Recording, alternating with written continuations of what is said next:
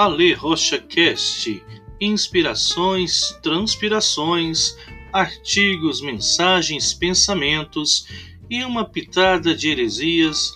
Fique à vontade, puxe a cadeira, ajuste o seu fone e vamos para mais um episódio aqui em nosso canal.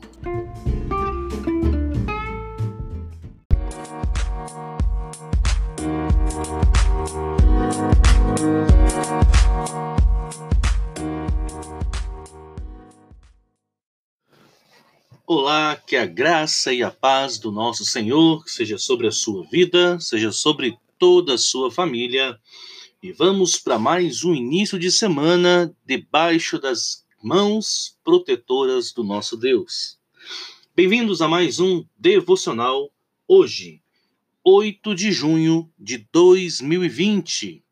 E o texto de hoje é o que está escrito no livro do profeta Isaías capítulo 6, verso de número 8, e diz assim: Então ouvi a voz do Senhor clamando: Quem enviarei? Quem irá por nós? E eu respondi: Eis-me aqui, envia-me. Querido irmão, querida irmã, esse texto é, faz parte do contexto do chamado de Isaías.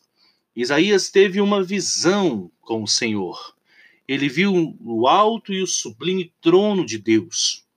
Isaías, diante da visão do trono de Deus e da santidade de Deus, ele teve uma perspectiva do seu próprio pecado, ai de mim. Ele teve uma perspectiva do pecado do seu povo, habito no meio de um povo de impuros lábios. Mas, diante do estado pecaminoso da nação, Deus estabelece com aquele homem um propósito.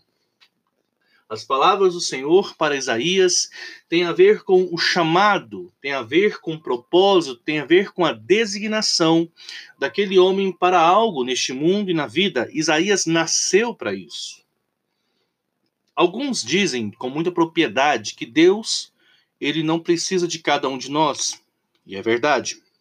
Outros dizem que Deus, ele é soberano e, por ser soberano, faz conforme lhe apraz. E isso é verdade. Mas Deus ele estabelece alguns princípios que regem a humanidade e ele mesmo se submete a esses princípios.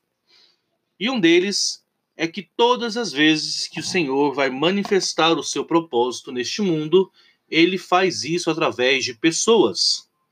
Quando Deus pretende realizar algo na humanidade, ele se revela a alguém e chama este alguém a um propósito.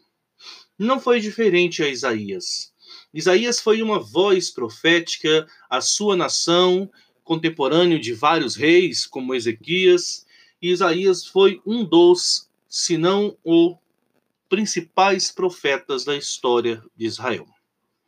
Nos dias de hoje, vivemos igual maldade no mundo, Sim, não apenas pecados estabelecidos é, em um território, como cidade, estado, país, mas todo o mundo sofre o cumprimento das palavras que no fim dos tempos o amor de muitos se esfriaria por causa da iniquidade. Vivemos dias, conforme alguns creem, que antecedem a volta de Cristo Jesus, que antecedem o início do estabelecimento do juízo de Deus à humanidade.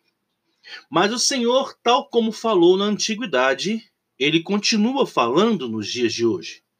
Deus continua falando, Deus continua agindo, Deus continua comissionando pessoas.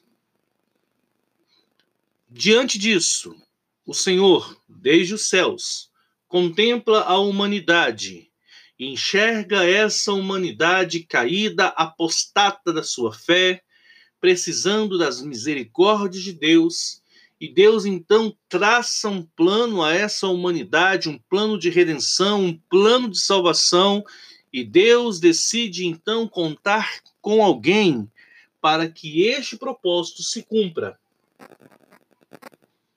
Pergunto: você pode ser um desses voluntários que diz para o Senhor: Eis-me aqui. Envia-me a mim.